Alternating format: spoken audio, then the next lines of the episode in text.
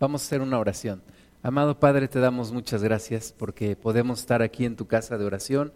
En este día, Señor, queremos dedicarlo a ti porque es día para adorarte, para bendecirte, para entregarnos a ti, Señor, y también para recibir tu palabra. Te pedimos tu presencia en este lugar, Señor. Pedimos que tú te manifiestes aquí con nosotros y también en tus manos ponemos nuestros hermanos que vienen en camino. Reprendemos todo obstáculo, todo tropiezo en el nombre de Jesús. Que lleguen con bien, Señor, que lleguen con prontitud y que juntos podamos alabar tu nombre. Ponemos delante de ti nuestro corazón, nuestra mente, para todo lo que tú quieres hablar a nuestra vida, Señor, para que podamos obedecer tu palabra y para que podamos ser bendecidos. Pedimos tu dirección, Espíritu Santo y Señor, que todo lo que se hable sea conforme a tu propósito, a tu conocimiento. Reprendemos todo error en el nombre de Jesús, toda distracción la atamos y todo aquello que nos quiera robar nuestra bendición sea echado fuera en el nombre de Cristo Jesús y a ti sea toda la gloria, Señor. Amén. Bueno, pues vamos a terminar el estudio que habla acerca de la voluntad. Y nada más recordando que la voluntad es aquella parte del alma que nos permite decidir, que nos permite tomar decisiones. Y es muy importante que esa voluntad esté alineada con la voluntad de Dios. Cuando somos libres en Cristo, nuestra voluntad natural, o como lo llama la palabra de Dios, esa voluntad animal, es renovada, es transformada y entonces podemos encontrar la bendición de Dios. Nosotros, recuerden, sentimos con nuestros, nuestras emociones, pensamos con nuestra mente, pero decidimos con nuestra voluntad. Y es a nivel de nuestra voluntad que necesitamos entregarle a Dios nuestra vida, porque nuestra voluntad hace nuestro carácter. Lo que decidimos finalmente es lo que forma el carácter en nosotros. Dios nos dio libre albedrío, Dios nos dio la libertad de escoger y cuando nosotros decidimos, Dios respeta nuestra decisión. Si una persona le dice que no a Dios, Dios respeta esa decisión porque Él nos dio esa capacidad de elegir. Entonces, es importante que nuestra voluntad esté alineada con la voluntad de Dios. Recuerden cómo el Señor oró al, al Padre y le dijo, mas no se haga mi voluntad sino la tuya que se haga tu voluntad. Y es cuando nosotros de una manera consciente, de una manera decidida, de una manera proactiva, le entregamos al Señor nuestra voluntad. No quiere decir que Él anula nuestra voluntad, más bien nuestra voluntad es hacer la voluntad del Señor. El Espíritu tiene que estar entonces sujeto a esa voluntad. Eh, la carne tiene que estar sujeta a esa voluntad y aún las emociones tienen que estar sujetas a esa voluntad. Este, hay una cautividad de la voluntad cuando una persona entrega o abre una puerta al diablo, el diablo entra, cautiva la voluntad de la persona y automáticamente le quita la capacidad para decidir. Pero también el enemigo ataca la voluntad mediante la pasividad. Personas que no les gusta tomar decisiones, personas que no quieren tomar decisiones, personas que no están acostumbradas a decidir, que se van solamente con las circunstancias, que van de acuerdo a las circunstancias, van por inercia caminando y no tienen activa su voluntad. Algunas, algunos síntomas de la pasividad de la voluntad es una incapacidad para competir, muchas tareas y no terminadas, incapacidad para concentrarse, inercia, o sea, la persona hace cosas nada más por inercia y, como decíamos, una incapacidad para tomar decisiones. No sabemos qué, qué hacer, no sabemos qué decidir y a veces pensamos que alguien más pueda tomar la decisión por nosotros, incluso Dios mismo. Pero nuestra voluntad no va a ser anulada, nuestra voluntad al adoptar la voluntad de Dios no es anulada, sino nosotros de nuestra propia voluntad buscamos agradar a Dios. De tal manera que Dios no hizo robots, ¿verdad? Dios no simplemente con su mano nos dice cambia, no, Tiene que entrar la voluntad de la persona, tiene que haber una transformación interna y tiene que estar involucrada la voluntad de la persona. Entonces vamos a ver cómo, cómo hacemos para recuperar una libertad en nuestra voluntad? ¿Cómo le hacemos para ser libres en nuestra voluntad? La gente dice, yo soy libre y le dices, ¿y por qué, por qué dices eso? Y te dicen, porque hago lo que yo quiero. Pero realmente no es libre porque hace la voluntad del enemigo, hace el pecado. Un alcohólico no es libre en su voluntad, un drogadicto no es libre en su voluntad, una persona que vive en adulterio no es libre en su voluntad, un adicto a la pornografía no es libre en su voluntad. Está haciendo lo que el diablo quiere que hagan. ¿Cómo le hacemos nosotros para liberarnos en nuestra voluntad? Punto número uno, el engaño tiene que salir al descubierto. Tenemos que sacar el engaño al descubierto recibiendo la verdad. ¿Cuál es la verdad? Para que haya liberación de la pasividad es absolutamente necesario conocer la verdad. ¿Cuándo empezamos a ser libres? Cuando empezamos a conocer la verdad. Jesucristo dijo, conoceréis la verdad y la verdad os hará libres. Y nuestra libertad también es en nuestra voluntad. Nuestra voluntad tiene que ser libre. Yo no sé tú, pero yo antes de conocer a Cristo mi voluntad no era libre y yo hacía lo que el pecado me ordenaba hacer, incluso contra mi voluntad, porque yo quería salir, pero no podía. Entonces, ¿cómo le hago para empezar una liberación de mi voluntad? Conociendo la verdad, conociendo la verdad acerca de Dios, conociendo la verdad acerca de mí mismo admitir que soy una persona débil si no tengo a Dios. Si no tengo a Dios, soy una persona débil. Muchas, muchas personas no lo admiten, ¿verdad? Dicen, no es que eso de la religión es para, para mentes débiles. Es que eso de acercarse a Dios, eso de eh, Cristo es para personas débiles. Bueno, yo tengo que reconocer que si no tengo a Cristo, soy una persona débil. Soy una persona vulnerable, soy una persona manejable por el diablo. Si no tengo al Señor, lo más probable o lo más seguro o lo completamente seguro más bien es que yo termine apartándome de Dios y siendo un títere del diablo. Lo tenemos que reconocer. El hombre no fue hecho para vivir sin Dios. El hombre no fue hecho para vivir apartado de Dios. El hombre fue hecho para vivir con Dios. Entonces tengo que reconocer eso, es parte de mi verdad sin Cristo no puedo hacer nada. Sin Cristo no puedo lograr nada. Sin Cristo me voy a perder. Tengo que admitir que yo soy susceptible al engaño. Ahora tengo que admitir también en qué áreas el diablo me ha engañado, en dónde me ha cautivado, en qué áreas de mi vida me ha cautivado, si es en un área de mi concepto de mí mismo, de mi autoestima, del concepto que tengo de los demás, si es en alguna adicción, si es en algún hábito, en qué área de mi vida me ha engañado, si es en una ira incontrolable, en una soberbia. Tengo que reconocer la verdad y tengo que sacar a la luz esa verdad. Tengo que exhibirla delante de Dios, no ser como Adán que se escondió de Dios. Tengo que acercarme a Dios y abrir mi corazón y exhibirle la verdad, lo que está pasando en mi vida y exponerme yo a la verdad del Señor. Exhibirle al Señor mi realidad y exponerme a la verdad de Dios. Sacar al descubierto entonces aquel terreno que le has entregado al enemigo. Mientras está en lo oculto, no puedes recibir ayuda.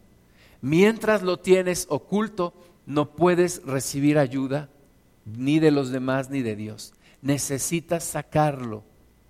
Necesitas sacarlo a la luz. Necesitas sacarlo y exhibirlo delante de Dios. Por eso hablamos de confesión de pecados.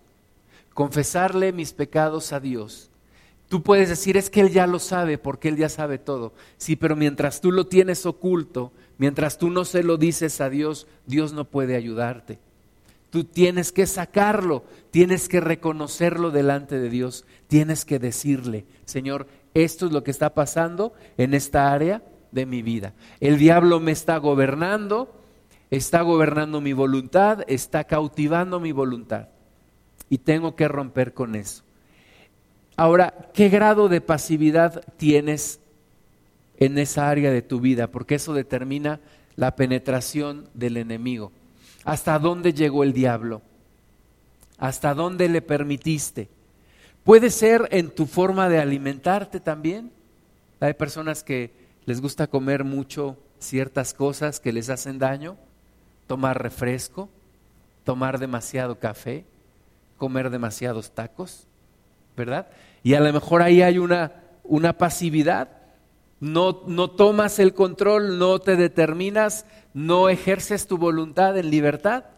A lo mejor es que te levantas demasiado tarde, a las 11 de la mañana, las 12 del día.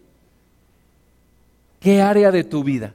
A lo mejor es que no has logrado salir de la pasividad para terminar tus estudios o para dejar de pelear con tu cónyuge. ¿En qué área de tu vida estás pasivo? El nivel de pasividad te habla de cuánta obra el diablo ha hecho en tu vida. Necesitas salir de, ese, de esa pasividad. Ahora, el activar la voluntad rompe con la pasividad. Activa tu voluntad. Nos podemos dar cuenta, por ejemplo, cuando alabamos a Dios, mucha gente no hace nada, está pasiva, y eso me habla de una voluntad cautiva, cuando la persona está simplemente observando. O cuando estamos en una clase y no estás activo, no estás pensando, en la clase estás pensando en otra cosa o simplemente pusiste tu mente en blanco. Ahí hay pasividad. Entonces, ¿cómo se rompe la pasividad? Con la actividad de la voluntad. Yo decido hacer esto y lo hago y rompo con la pasividad. Cuando respondo a la voluntad de Dios, se activa mi voluntad. Cuando yo le digo a Dios que sí y empiezo a caminar en fe, por eso el llamado de Jesús a los discípulos es, sígueme, sígueme. Y el seguir a Jesús implica una acción. No les dijo el Señor, quédense ahí sentados. El Señor les dijo, sígueme. Y nos dice que le sigamos. Entonces, el responder a la voluntad de Dios implica activar mi propia voluntad para seguir al Señor, para levantarme, para romper con la inercia. Implica ir en contra de toda la corriente en la cual yo venía fluyendo. Me levanto y digo, esta corriente del mundo ya no, y voy en sentido completamente contrario a la corriente del mundo. Por eso un cristiano, una, una cristiana, pues es una persona con, con una mente activa, con una voluntad activa, porque va en contra de la corriente de este mundo. Y no hay, no hay forma de ir en contra de la corriente de este mundo si tu voluntad no es libre. Si tu voluntad es libre, podrás ir en contra de la corriente de este mundo. La voluntad se energiza por medio de la fe. La fe siempre es activa, hermanas y hermanos. La fe no es pasiva. La fe es activa.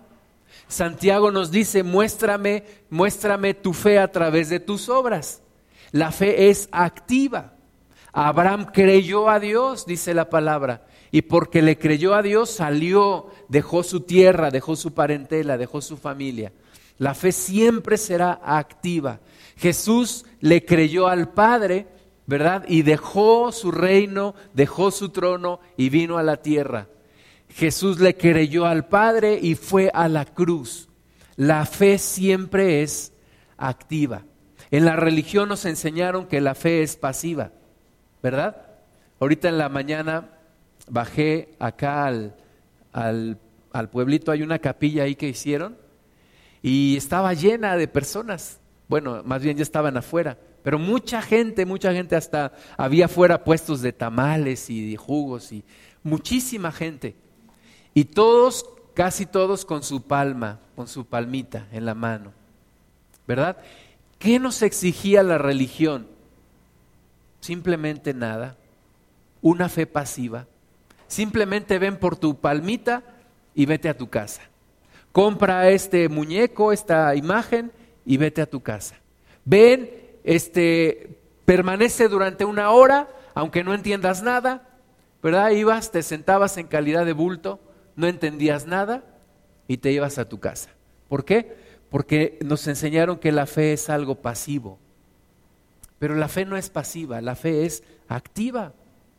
Te tienes que activar. Por eso la vida de una persona que encuentra a Cristo cambia. Es una revolución en la persona. Tiene que ser transformada completamente. Tu vida tiene que explotar, tiene que haber muchas cosas, tiene que haber muchos cambios en tu vida. Tienes que ir hacia adelante, tienes que activar tu fe. Necesitas tú activarte por medio de la fe, porque la fe siempre es activa. La voluntad se fortalece por medio de la verdad y la verdad nos llama a la libertad. Entonces, en esta vida a la que somos llamados, necesitamos estar activos en nuestra voluntad. Necesitamos tomar decisiones todos los días. Necesitamos ir en contra de la corriente de este mundo. Necesitamos todos los días estar activos. En este camino, si te quedas pasivo, te caes, te vas para abajo. Necesitas todos los días ir hacia adelante. Eso la Biblia dice que somos como peregrinos. Un peregrino, un forastero, siempre está en movimiento. En Cristo siempre tienes que estar en movimiento. No te puedes quedar de, quieto, no te puedes quedar en el mismo lugar. Necesitas ir siempre hacia adelante. Ahora, ejercita tu voluntad tomando decisiones. Toma decisiones. Toma la decisión el día de hoy, yo voy a servir a Cristo. El día de hoy yo voy a predicarle eh, a esa persona. El día de hoy yo no voy a ir a dejarme llevar por la tentación. El día de hoy no voy a ver lo que Dios no quiere que vea. El día de hoy no voy a hablar lo que Dios no quiere que yo, yo no hable. Toma decisiones todos los días. Ejercita tu voluntad. El que no ejercita su voluntad es como un corcho en, el, en medio del mar. ¿Has visto un corcho en medio del mar? ¿O una basura que flota? Es llevada por las olas. Y así dice Santiago que es una persona que no tiene convicción en Dios. Es llevada por las olas del mar. Es llevada por las circunstancias. Y de repente estás muy feliz, y de repente estás muy triste. ¿Por qué? Porque te llevan las circunstancias de la vida. No has tomado la decisión, no has tomado las riendas. Es como ir, yo nunca, bueno, una vez me subí a un caballo, pero no sé andar a caballo, pero yo creo que es como andar a caballo. Toma las riendas del caballo y tú lo diriges hacia donde tú quieres. Tu voluntad tiene que dirigir tu vida hacia donde tú quieres que vaya. Sé firme en tus decisiones. Rompe con la duda. Rompe con la duda. Hay personas que nos cuesta trabajo la acción y estamos, es que qué tal si le digo, pero entonces qué tal si me dice y entonces yo le voy a responder y entonces él, pero él me va a decir y yo le voy a volver a decir, pero él me va a responder y entonces ahí estamos pensando y, y, y elucubrando y no nos movemos a la acción. Rompe con la pasividad, toma decisiones y muévete a la acción. Está dispuesto a tomar decisiones aunque te puedas equivocar. ¿Cuál es la persona que nunca se equivoca? La que nunca toma decisiones, la que nunca lo intenta. ¿Cuál es la persona que nunca se cae? La que nunca camina. Cuando yo me entrevisté para hacer mi maestría, me entrevisté con, un, con una persona que había sido mi jefe y me dice, Gustavo, ¿tú cuántas decisiones crees? ¿Qué porcentaje de decisiones crees que toman acertadamente los directores generales de las grandes empresas en el mundo? Yo le dije, bueno, si son los grandes directores de las grandes empresas en el mundo, seguramente como el 90% de sus decisiones son acertadas y me dijo, como el 20% de sus decisiones son acertadas. Me dijo, pero ¿sabes qué es lo que, qué es lo que hacen? después de tomar una decisión, si se dan cuenta que fue mala, toman otra. Toman otra que corrige la anterior. Y eso es lo que nosotros tenemos que hacer, guiados por el Señor, no tenerle miedo a tomar decisiones, no tener miedo a hacer las cosas, no estar por inercia, no tener miedo de cambiar las situaciones. Nosotros tenemos que cambiar las cosas. Jesucristo dijo que a partir de Juan el Bautista, el reino de los cielos sufre violencia y los violentos lo arrebatan. Y los violentos son personas que toman decisiones, que hacen cambios, que transforman las cosas. No decir, pues es que aquí siempre se ha hecho así. O es que yo siempre he hecho esto. O simplemente, como dice la palabra de Dios, el flojo dice, el león está en la calle. ¿Verdad? No, pues es que hay muchos problemas y no hago nada. Es que no se puede. Toma decisiones y haz cambios en tu vida. Hay un, hay un libro del pastor Víctor Richards que se llama Si algo va a suceder, yo lo tengo que hacer. Yo lo leí recién convertido y yo lo hago un lema en mi vida. Si algo va a suceder, yo lo tengo que hacer. No me voy a esperar a que alguien lo haga, no me voy a esperar a que las circunstancias cambien. Si algo va a suceder, yo lo tengo que hacer. No le puedo estar echando la culpa a los demás de mi situación. Tengo que hacer cambios, tomar decisiones. Acepta la responsabilidad de tomar decisiones. Si sale equivocado, no le eches la culpa a los demás.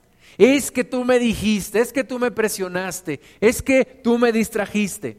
No, toma la responsabilidad de las decisiones que tomas. ¿Sí? Dicen que hay que hay que tomar la ley del espejo. Y la ley del espejo es cuando algo sale mal, yo lo hice mal. Y cuando algo sale bien, tomo la ley de la ventana, es porque alguien lo hizo bien.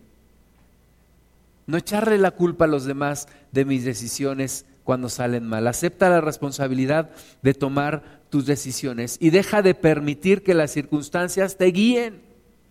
Deja de permitir que las circunstancias te guíen. En este país todo mundo se queja. Es que el gobierno, es que esto, es que aquello, y nadie hace nada. Ni siquiera, mucha gente ni siquiera sale a votar. Nadie hace nada, simplemente nos quejamos. No, deja de permitir que las circunstancias te guíen. Algunas personas prefieren ser manejadas por las circunstancias en vez de tomar sus propias decisiones. Toma decisiones, cambia las cosas. La persona pasiva aún cree que Dios tomará decisiones por ella. Dios no va a tomar decisiones por ti. Dios no va a tomar decisiones por ti. No tomes tampoco decisiones por otros. De repente vienen, nos preguntan, ¿qué debo de hacer? ¿Qué carrera debo de estudiar? ¿Con quién me debo de casar? Eso lo tienes que averiguar tú. Yo te puedo dar un consejo, yo te puedo decir lo que yo veo, pero tú tienes que tomar la decisión. Tú tienes que decidir. Oponte a que el enemigo te gobierne.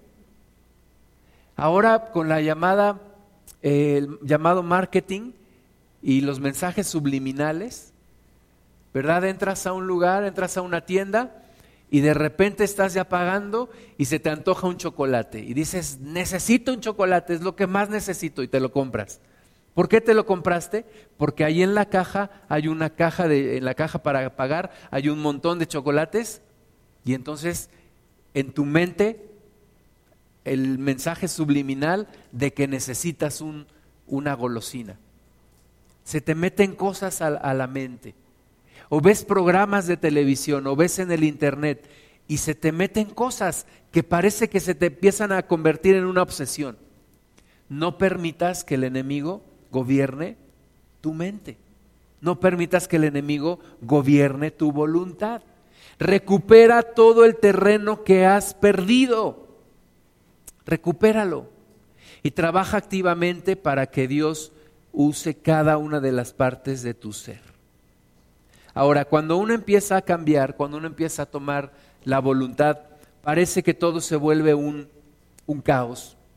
Parece que todo está como revuelto, como un desorden. Y dices, creo que era mejor permanecer como yo estaba. Pero es síntoma de que el enemigo está ejerciendo presión y de que necesitas seguir haciendo cambios en tu vida y mantenerte en la lucha para que las cosas cambien. No te regreses a lo que eras antes. No vuelvas a lo que eras antes. La libertad está garantizada cuando la voluntad está en control del espíritu, la mente y el cuerpo. Dios nos dio esa voluntad. Es ese pequeño timón que lleva un barco, esa pequeña ruedita que lleva un barco. Con esa pequeña ruedita controlas toda la embarcación y con tu voluntad vas a controlar toda tu vida. El espíritu necesita estar en el control de la voluntad cuando tu voluntad está en la voluntad de Dios. Vamos a ver Proverbios 25, 28. Proverbios 25, salud. Proverbios 25, 28. Date cuenta que la mayoría de la gente no toma decisiones, sino sigue solamente la corriente de este mundo. Proverbios 25, 28 como ciudad derribada y sin muro, es el hombre cuyo espíritu no tiene rienda. Muchas gracias. Entonces, así es, una ciudad, imagínate una ciudad derribada, eh, esas ciudades que tenían un muro para protegerse, si no tenían muro cualquiera entraba. Si no ejerces tu voluntad, cualquiera va a entrar en tu vida, cualquier demonio va a hacer uso de tu vida, cautivarte. Entonces el espíritu necesita estar sujeto a tu voluntad, que a su vez está sujeta a la voluntad de Dios. La mente también tiene que estar sujeta a la voluntad. Segunda de Corintios 10, 5. Segunda de Corintios 10, 5.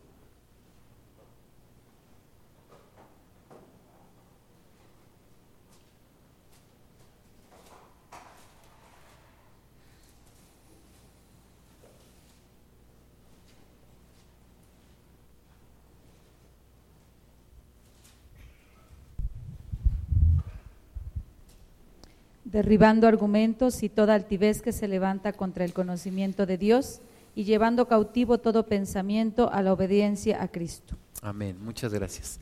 Entonces, necesitamos nosotros también ejercer la voluntad sobre nuestros pensamientos. Algo que lo que principalmente a mí me acercó al Señor fueron los pensamientos de tormento que yo tenía. A mi edad de 20 años yo vivía atormentado en mi mente, atormentado. Y ahora yo veo que mi mente era como, como un lugar en donde el diablo hacía y deshacía. Ponía pensamientos, ponía tormentos, ponía un montón de cosas. Y mi mente no estaba, no estaba sujeta a mi voluntad. Yo no tenía gobierno de mi mente. Una de las cosas más más hermosas y, más interesantes que Dios nos ha, que Dios ha creado es el concepto de gobierno. Hermanas y hermanos, donde no hay gobierno hay desorden. Donde no hay gobierno hay caos. La gente que quiere vivir fuera del gobierno de Dios vive en el caos. La gente que quiere vivir fuera del gobierno de un país vive en el desorden. Tiene que haber gobierno, aún en las empresas debe de haber gobierno. Y las personas deben de aprobar, sujetarse, respetar ese gobierno, si no hay desorden. Y en tu mente tiene que haber gobierno, en tu vida tiene que haber gobierno. ¿Y quién gobierna tu mente? Tu voluntad. Y cuando tu voluntad la entregas al Señor, el Señor gobierna tu mente. Entonces necesitamos aprender a gobernar nuestros pensamientos. Hay personas que tienen fantasías, fantasías en su mente, fantasías sexuales, fantasías o miedos de lo que va a ocurrir. Empiezan a, tejer un montón de historias en su mente. Eso es no tener gobierno. Eso es vivir en el desorden. O cuando dejas que vengan pensamientos y como dice la palabra, ocasionan un gran incendio. Los dardos de fuego del maligno vienen a tu mente, los dejas ahí y hacen un gran incendio en tu mente. Eso se llama no tener gobierno de tu mente.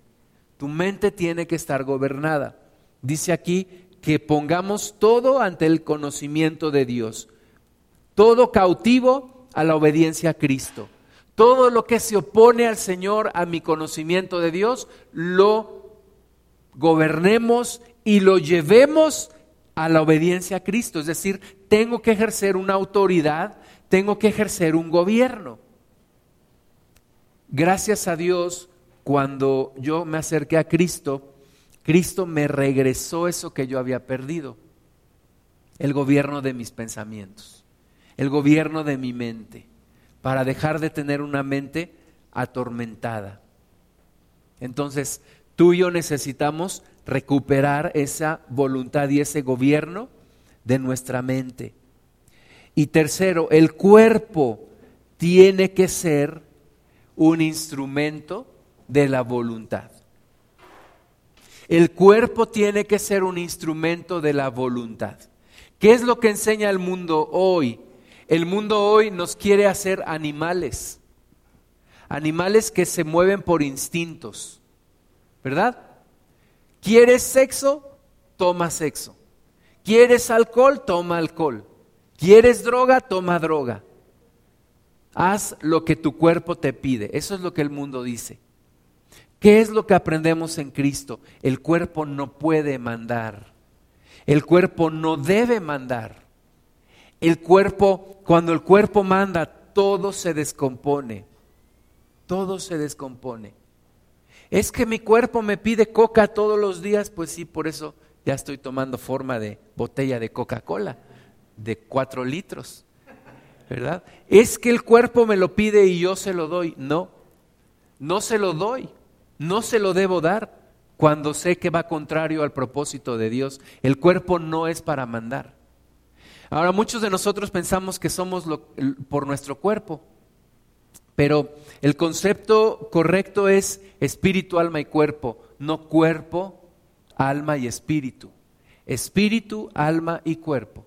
Y mi voluntad debe de poner ese orden. Primero el espíritu, luego el alma y luego el cuerpo.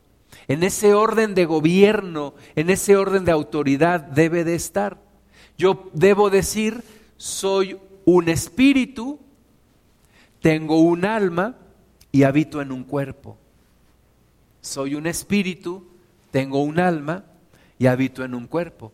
No debo decir soy un cuerpo que tiene un alma y un espíritu, no. Soy un espíritu porque cuando yo muera de este mundo, mi cuerpo se va a quedar ahí en la tierra, pero yo no dejaré de existir. Soy un espíritu, tengo un alma y vivo en un cuerpo. Y cuando Dios me llame a su presencia, este cuerpo será transformado en otro. Entonces, el cuerpo debe ser instrumento del hombre. Primera de Corintios 9, 27. Primera de Corintios 9, 27.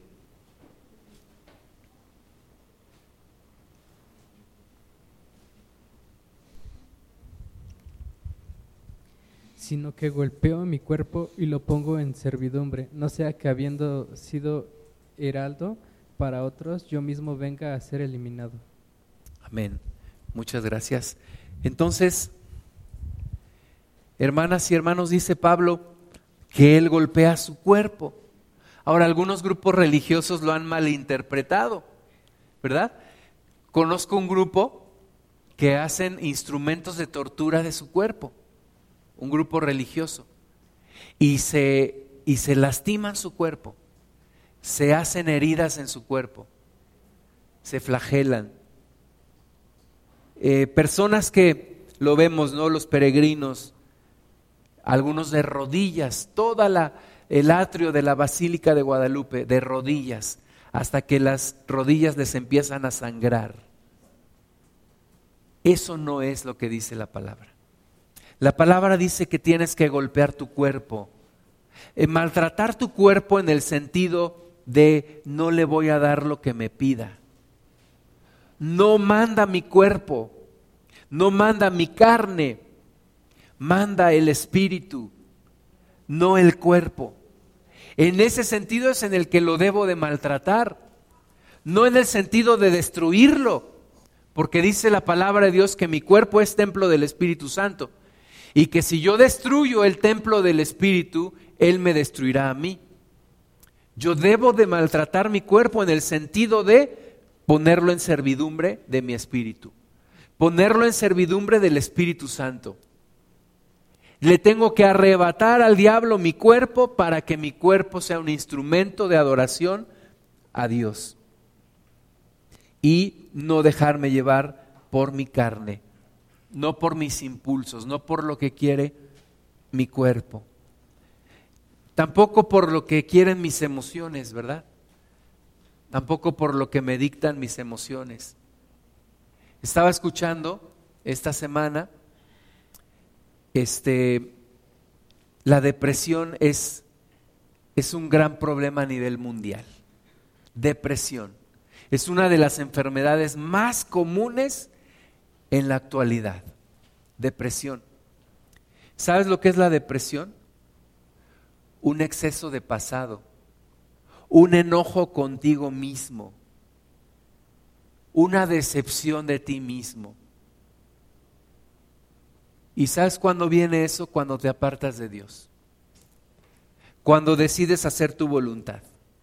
Pero cuando te encuentras con el Señor, te devuelve esa capacidad de gobernar tus emociones, tu mente, tu cuerpo y de poner todo en orden, todo en orden, todo en una armonía.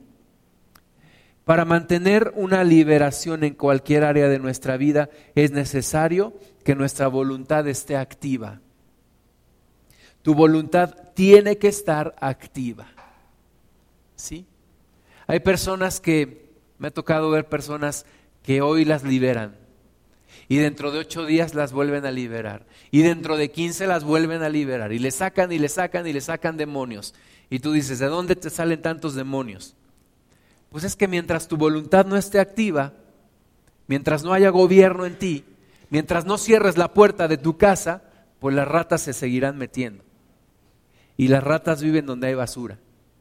Entonces, mientras tú no tomas el gobierno de tu vida, y ejerces la autoridad de Dios y alineas tu voluntad con la del Señor, pues seguirás en problema. Pero el día que tomas tú las riendas de tu vida, la entregas a Cristo y dices, aquí Cristo gobierna y mi voluntad está en esto. No voy a dejar que el enemigo se levante en mí. Entonces, por eso la orden, hermanas y hermanos, es poseer la tierra. Poseer la tierra de tu voluntad. Poseer el gobierno de tu voluntad no importa la edad que tengas. Sería bueno que entre más jóvenes nos enseñaran esto y lo pudiéramos aprender, pero nunca es tarde para cambiar.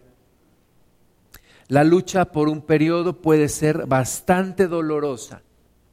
Cuando tú empiezas a, levantarte y a quitarle al enemigo tu voluntad, va a haber una lucha intensa. Va a haber momentos de sufrimiento agudo y lucha intensa.